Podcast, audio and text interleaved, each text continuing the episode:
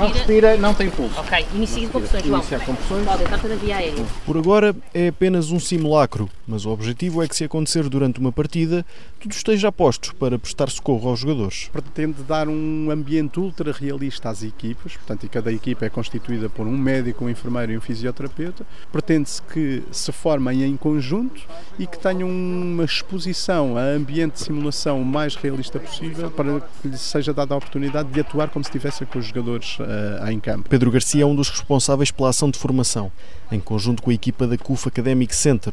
Ao longo do dia, são replicadas no relevado da cidade do futebol algumas situações mais críticas que podem acontecer em pleno jogo.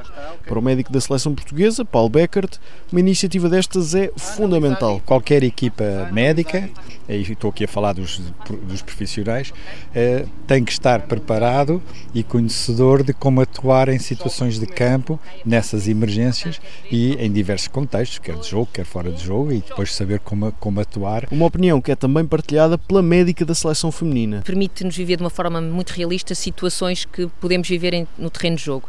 Nós normalmente temos situações mais frequentes, com que lidamos, feridas, traumatismos, mas as situações mais raras e mais graves, nomeadamente uma paragem cardiorrespiratória, um traumatismo da cabeça ou da coluna cervical, são situações mais raras. E para elas temos que estar preparados e daí o treino ser fundamental. Rita Tomás está há 11 anos ligada à Federação, assistiu de perto ao crescimento do futebol feminino em Portugal e assegura que, no que depender da equipa médica, o sucesso vai continuar. Estamos preparados, estamos a preparar-nos há vários anos, é algo que, que ambicionamos há muito, muito tempo, todo- todos, os, todos os elementos de- desta estrutura da, da Federação, da Seleção. Esta ação de formação ocorre em vésperas do Mundial do Qatar. Pedro Garcia, um dos responsáveis pela iniciativa, não se quer intrometer no trabalho do selecionador Fernando Santos, mas deixa também uma garantia de confiança. Obviamente não tenho capacidade para fazer essa convocatória, mas tenho, temos capacidade para fazer a convocatória das equipas clínicas e o que eu posso dizer das equipas clínicas da seleção é que elas de facto estão bem preparadas. Do ponto de vista clínico, está tudo pronto, venha de lá o Mundial.